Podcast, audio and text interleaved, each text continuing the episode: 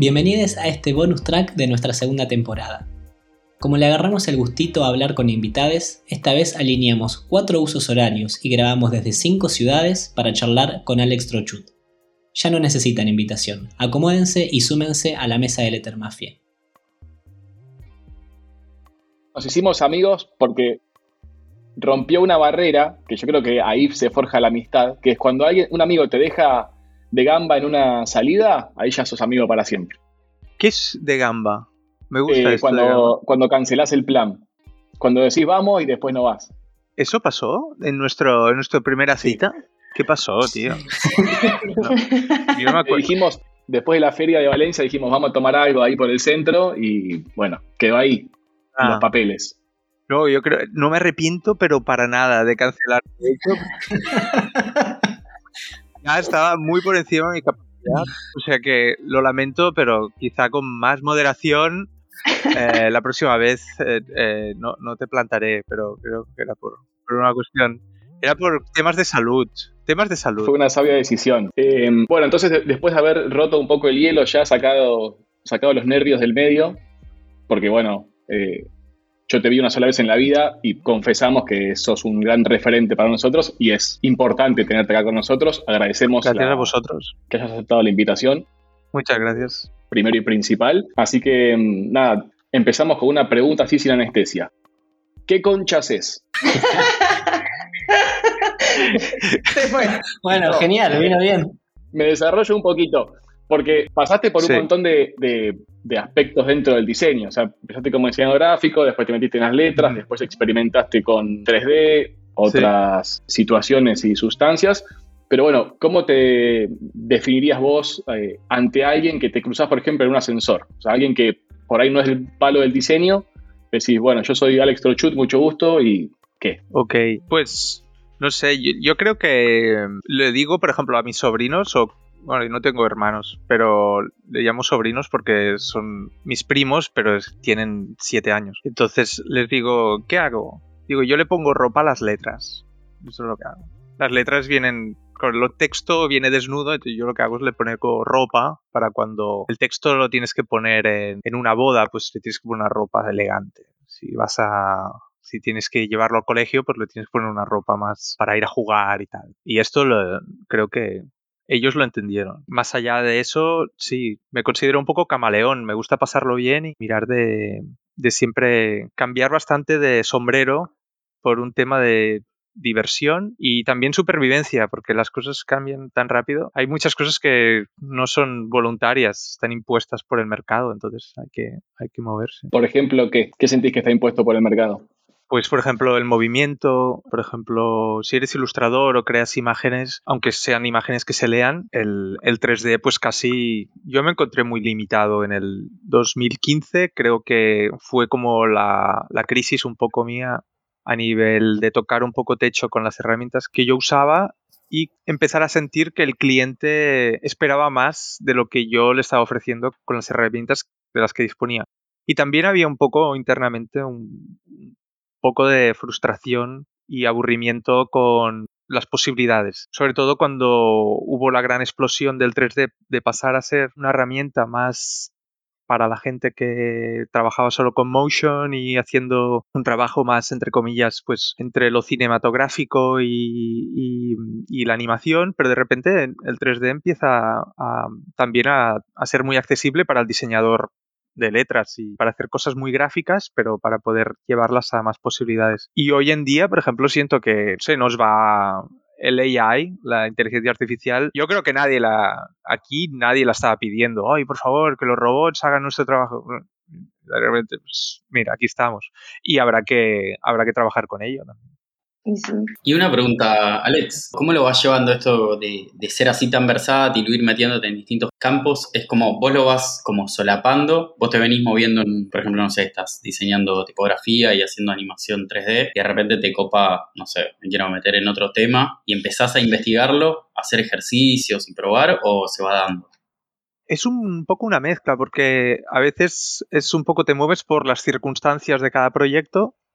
Algunos proyectos te permiten que haya una cierta, un cierto aprendizaje en cómo abordar lo que se necesita. Entonces ahí hay un proceso de un poco de research y puedes aprender. Y también luego hay bastante la, la inquietud personal, que entonces es combinar un poco lo que son encargos con tiempo para experimentar por tu, por tu lado. Sí, imponerse un poco retos que cada uno tenga.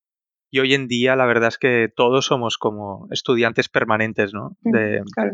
Con todo lo que hay de, de información en Internet. Creo que muy poco de lo que se nos enseñó en la carrera a nivel técnico o de herramientas lo mantenemos, ¿no? O sea, mantenemos el Illustrator y el Photoshop, pero hay mucha, mucha otra cosa que me imagino que no sé si trabajáis con Figma o con un montón de cosas que, claro, uno se tiene que ir actualizando. Que es un rollo, ¿eh? Yo también estoy un poco harto de porque constantemente te cambian todo, sí. Pero bueno, es el mundo que vivimos, sí.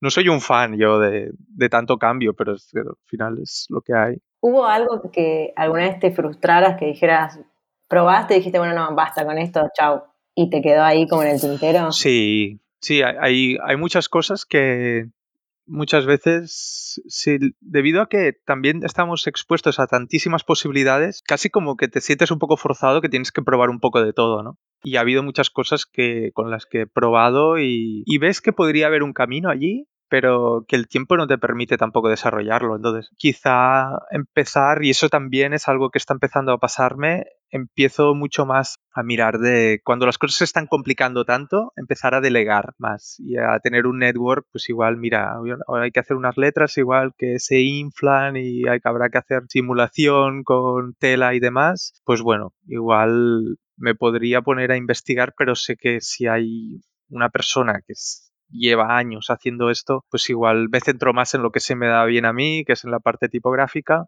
y mirar de dirigir más. Aunque os tengo que decir que me jode mucho tener que hacer esto también porque para mí el, los procesos siempre son... Tienes que estar, digamos, en, en, la carretera para reaccionar al camino, ¿no? Cuando hay una cosa de, bueno, pues hay un accidente aquí, pues puedo reaccionar. Si estoy dirigiendo, casi como que tengo que tener muy claro de dónde estoy, a dónde voy y casi son estos dos puntos, ¿no? El punto A y el punto E. En cambio, cuando soy yo el que lo hace, de repente entre el punto A y el punto B decido, no, pues nos vamos a ir a C porque esto está mejor. Y esto es algo que cuando diriges te lo pierdes un poco. Pero bueno, también es llevar un poco un mix. También intento, y estoy contento últimamente, que tengo algunos colaboradores que son más como mis terapeutas tecnológicos que me ayudan como a navegar la, la, dificultad técnica. Y yo puedo hacer más lo que a mí me gusta, que es la parte de diseño, pero ellos igual me resuelven más el método, decir, bueno, si quieres hacer esto, el método sería este y quizá pues esta es la fórmula como tienes que setear tu escena X y luego ponte a jugar. Una vez ya tenemos claro cuáles son los, los parámetros en los que me tengo que mover. Entonces, esto me va muy bien. ¿Te sentís que te estás quedando viejo? Joder, sí, mucho, mucho, mucho. Y, y, cada vez tengo ideas más conservadoras, además. O sea, que es terrible. Mirá. Pero es bueno que lo reconozca. O sea, viste que cuando uno lo reconoce, ya hay un paso Es el ganado. paso. Sí, el Bien. consuelo de los viejos. Pero, de tener el- la mitad del camino ya hecho. Voy a hacer como un salto para atrás dos segundos, pero me quedó una pregunta con el tema de las crisis, porque justo dijiste que a veces las crisis vienen con unos proyectos y ahí es como hay veces que le das lugar a esa crisis porque vos también lo sentías como aburrimiento. Y la pregunta puntual es, ¿cada cuánto entras en crisis y si siempre vienen del aburrimiento? sí, es, es una buena pregunta. Pues quizás sí. Yo pienso que no elegimos muchas veces las cosas que nos motivan, sencillamente es como que estamos atraídos a, a pasarlo bien, ¿no? Y me encanta pues la cita de Jung en el que habla que el proceso creativo es juego. Entonces, si tú no, no tienes esa especie como de eh, elemento de diversión en el proceso, automáticamente se convierte en una especie de, de tasca, ¿no? Que hay mucha más obligación que diversión. Entonces, yo creo que hay que buscar ese elemento del- de lo desconocido también muchas veces, que es lo que te lleva a descubrir cosas. Que si repites algo mil veces, quizá lo haces muy bien, pero realmente no, seguro que no te lo estás pasando muy bien cuando lo has hecho muchas veces. Y hay ese punto medio que quizá no eres muy bueno en algo porque no te has especializado del todo, no lo has hecho muchas veces, pero sí que hay una energía allí que es muy potente, que es esa del descubrir algo. Entonces, si entras un poco en ese, en ese lugar mental, es muy chulo, ¿no? Porque allí yo creo que siempre se transfiere en el resultado final de alguna manera esa emoción de, no saber cómo va a salir, pero sabes que estás en algo que, te motiva. Y cuando ya sabes cómo va a salir, porque lo has hecho mil veces, no te entretienes tanto. Yo creo que pierdes un poco esa chispa, ¿no? De, hacer algo nuevo. ¿Y sentís que con toda esta innovación que propones o, o, romper un poco la estructura del diseño tradicional o de lo que ya se viene viendo, sentís que te miran un poco raro en el ambiente o no digo la gente común de a pie que recibe el diseño y lo consume y de alguna forma acepta inconscientemente lo que se le está proponiendo. Pero en el mundo del diseño internamente, por ahí como que te ven medio transgresor, oveja negra o algo así. ¿Sentís que eso sucede o...? te recriminó que no fuiste a beber, ahora te dice... Nunca me lo ha dicho nadie. Tú eres una persona muy directa, ¿eh? Tengo que decirte. Sí. No, no, está bien, porque es verdad. en el fondo yo creo que el, el San Benito de que no sigo las normas es es correcto, pero también es un poco que no puedes elegir muy bien quién eres a nivel de, no creo que lo puedas actuar mucho. Yo nunca he sido muy, muy buen estudiante, mm, muy de, estudiar, por ejemplo, los orígenes, de, y es algo que, por ejemplo, reconozco, por ejemplo, viendo el trabajo de todos vosotros, creo que hacéis muy bien un análisis de, la historia y de cómo aplicáis un resultado y un método que está basado en entender de dónde vienen muchas decisiones, ¿no? Basadas en un proceso histórico y demás. Yo siempre he sido un pelín más caótico y creo que me ha funcionado porque ha salido algo menos convencional y he aplicado mis propias normas y de alguna manera se han aceptado en, un mercado, pero sí que es verdad que no son muy ortodoxas y, ojalá que se respete también, ¿no? O sea, y también creo que la creatividad tiene que tener normas hasta cierto punto, pero, pero sí es verdad que muchas veces donde me puedo separar un poco de no ser tan, entre comillas, correcto, es yéndome por mi lado, ¿no? Haciendo cosas que no son tan convencionales. Em, pero creo que es algo que sale natural también, que cada uno tiene que hacer algo, entrar en esa, en esa conexión de es correcto para mí, ¿no? Si lo sientes, pues entonces está bien.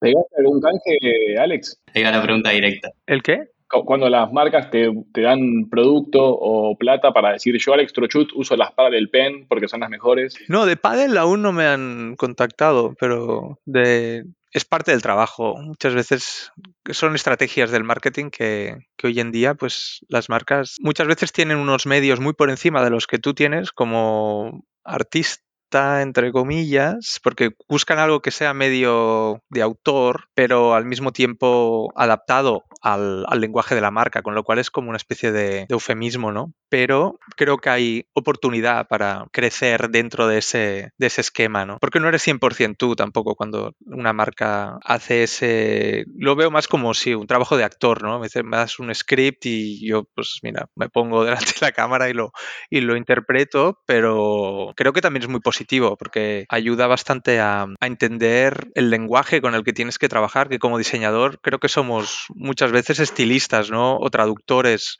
o que miramos de, hacer esa especie como de entre dos mundos, mirar de, situarse.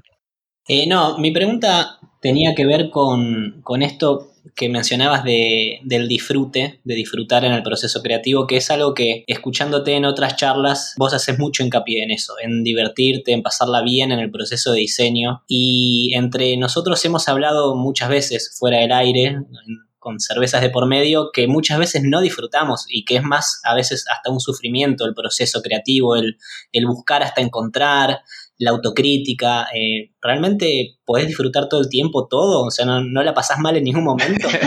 no, sí, sí, totalmente de acuerdo contigo. Yo creo que buscamos ese momento de placer, pero aparece después de muchas horas de dolor. Porque si siempre fuera placer es que también se convierte en aburrido, ¿no? Porque es fácil. Yo creo que también el creativo tiene que tener esa competencia interna de complicarse un poco la vida hasta que bueno, siempre hay que subir nuevas montañas. Y cuando llegas a la cima, pues es el momento de placer, pero bueno, siempre se tarda, ¿no? Pero es corto ese momento de estar en la cima, ¿no? Y luego decir, bueno, pues ahora abajo y, y mañana subiré otra y, ya. Foto para Instagram y otra montaña. Exacto, exacto. que no falte la foto de Instagram porque si no, no sucedió. Totalmente, ¿eh? es, es, muy fuerte como también la creatividad nos ha, ha cambiado mucho las estrategias de diseño Instagram, porque como tienes que estar siempre presente, yo creo que también ha generado que muchos de los trabajos se acorten, ¿no? O buscar estilos que sean muy fáciles de generar variación, pero que no cueste mucho ejecutarlos, para que así siempre estés como muy presente. El algoritmo no, no premia, digamos, la, la, calidad tanto como la cantidad. La cantidad es más importante, ¿no? sí, sí, y yo me acuerdo cuando antes de Instagram, pues que ponías no sé, trabajos cada seis meses en tu web y eso estaba, ya, ya era suficiente.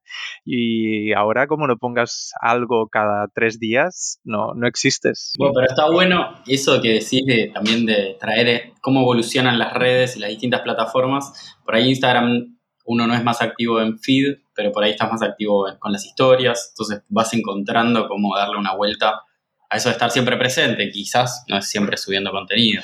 Sí, sí, lo de los stories es genial porque puedes poner chorradas a veces, ¿no? Está bien. Pongo a veces muchas cosas que son cosas que he visto que me parecen divertidas o inspiradoras y también ayuda a eso. Realmente lo del Instagram es como un arte, ¿no? Si hay gente que lo hace muy muy bien y que son el creativo que es también un gran achiever, que sea una persona que también esa parte de estrategia la lleve muy bien. Sí, esto es, es importante. Yo cuando empecé, que todo eran cuatro blogs y poca cosa más, y ahora es mucho más difícil que tener visibilidad. O sea, los que empiezan lo tienen más complicado en ese sentido, pero también es verdad que ha cambiado mucho el mercado y ahora, gracias a Instagram, la gente les llaman las marcas para que ellos sean la voz de la marca desde su persona, no, no de que trabajen para la marca. Entonces, también están pasando cosas muy, muy distintas a como era hace unos años, ¿no? No sé, ¿cómo lo veis? Bueno, sí, sí, un poco sí, porque es loquísimo que hoy haga publicidad una persona, una marca, me paga la marca para hacer publicidad siendo yo. Claro. ¿no? a mí puntualmente, pero gente que hace cosas bien.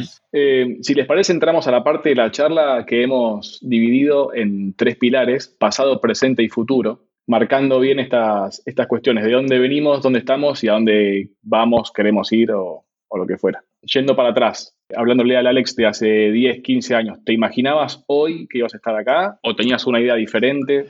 Sí, no, tenía una idea bastante diferente, la verdad. Han pasado muchas, muchas cosas. Las cosas se fueron presentando poco a poco y no tenía una gran ambición. La verdad es que siempre he sido bastante inocente en ese sentido. Yo he hecho las cosas un poco porque seguía bastante mi corazón, pero no, no estaba muy expuesto a referentes hace 15 años que pudiera decir, wow, yo quiero ser como este tío. Porque Instagram yo creo que sí que te hace eso, ¿no? Hoy en día, pero yo cuando empecé era más bien, ostras, pues me gustaría hacer cosas que me gusten, ¿no? Y, creo que a partir de ahí, pues las oportunidades se fueron presentando, pero no, no había un, modelo claro. Eh, evidentemente había gente que me encantaba, ¿no? Por ejemplo, recuerdo gente, pero era más del mundo del street art y eran más artistas, ¿no? Jeremy Fish, por ejemplo, gente que las veías en las revistas Juxtapose y demás, pero eran artistas. Entonces no, había tanto ese como perfil de diseñador que digas, ah, mira, bueno, sí, también había algunos modelos, pero yo no soñaba tampoco en, llegar a eso porque no, me veía muy definido tampoco con un estilo y demás. Eh, porque era más eso, como un sello muy, muy particular, ¿no? Y yo siempre me he visto más camaleón, en hacer un poco de todo y, al final, mira, se ha generado un estilo a partir de todo eso, pero no, no, hay, un, no hay una visión tampoco que yo la tuviera desde el principio. Ah, esto es mi lenguaje. No, no, creo que tenga un lenguaje yo tampoco. O sea, al final igual lo ves todo y, y dices, bueno, se reconoce una mano, pero no, no es muy repetitiva, espero. Hay una voz tal vez, ¿no? Tal vez no es un lenguaje, pero sí una voz que se nota, que atraviesa. Quizás sí, lo que pasa es que con que el texto, al trabajar con texto, es muy curioso que, claro, la forma que toman las cosas viene muy dictada por el contenido de ese mensaje, ¿no? Entonces te ves muy forzado a, a ir cambiando. En cambio, quizá un ilustrador que es muy bueno haciendo carácter, paisaje, infografía, ahí sí que se define mucho más un, lenguaje más consistente. Eh, pero bueno, quizá la voz es más el craft. Yo nunca me he considerado un gran conceptualizador. Me estoy intentando meter más en ese, en ese papel, pero siempre lo que he intentado es mimar la imagen y ser más un crafter que, que thinker en ese sentido. Y bueno, un poco spoileaste al principio de la charla esto de, Nueva York o buscar un nuevo rumbo este, en el futuro, pero hoy te encontrás ahí. Eh, ¿qué, sentís que, ganaste estando ahí en, Nueva York? ¿Qué sentís que perdiste habiendo dejado atrás por ahí tu, lugar de origen? O si perdiste no, por ahí lo, ves de otra manera, pero...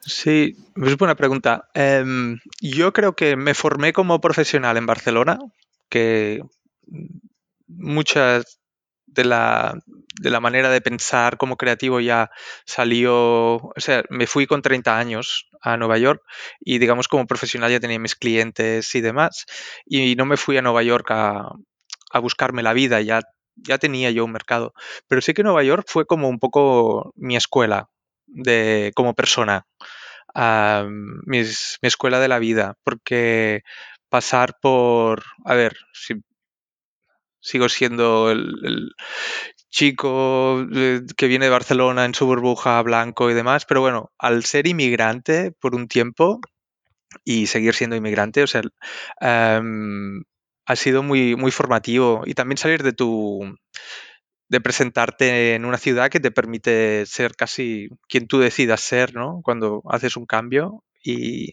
y, eso fue muy bueno. Aparte, Nueva York es como la ciudad más hospitalaria del mundo a nivel de mm, diferencias sociales y, la gente se siente muy libre aquí, muy, muy libre. Casi como que vas a otras ciudades de Estados Unidos y tienes que ser el tipo A, B, C y quizá en el abecedario te quedas en la, en la H a veces, pero aquí es de la A a la Z, ¿no? Puedes ser lo que quieras y, y se acepta bien. Entonces, creo que te da un poco esa confianza también de decir, bueno, me hace sentir como la persona que yo he querido ser y, te vas ajustando, ¿no? Siempre hay que calibrar en la vida todo, pero aquí me siento como muy, muy libre, sin tanto el peso del pasado que quizá en Barcelona la gente quizá no te lo pone, pero tú te lo impones, porque te sientes que te, te ven de la misma manera que, que, que tú te sientes con ellos, ¿no? Desde que, desde que eres joven.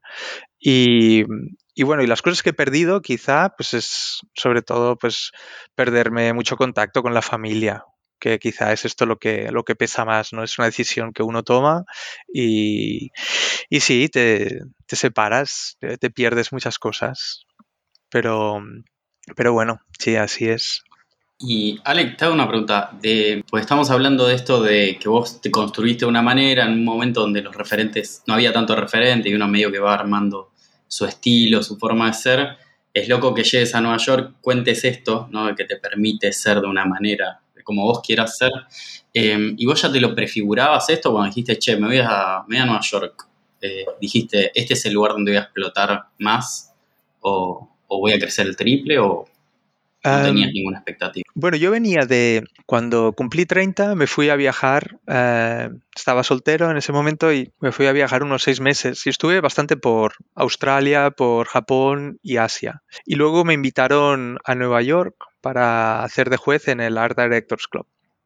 Entonces me quedé un mes y me quedé con unos amigos eh, que, eran de Barcelona, entonces me quedé en su casa y la verdad ya había venido a Nueva York unas cuantas veces y siempre había sentido un poco lo mismo, ¿no? de que la gente aquí realmente hay una energía que se intoxica, todo el mundo tiene muchas ganas de, de vivir el momento intensamente, de, de no perder ni un segundo, de todo tiene que tener... Esto es gigante, ¿viste? A mí me pasó cuando estuve que me, me, me, asombraba el tamaño de las cosas. Todo es fantástico. O sea, yo soy chiquito, pero todo es un show, todo está armado para que sea gigante, enorme, excéntrico.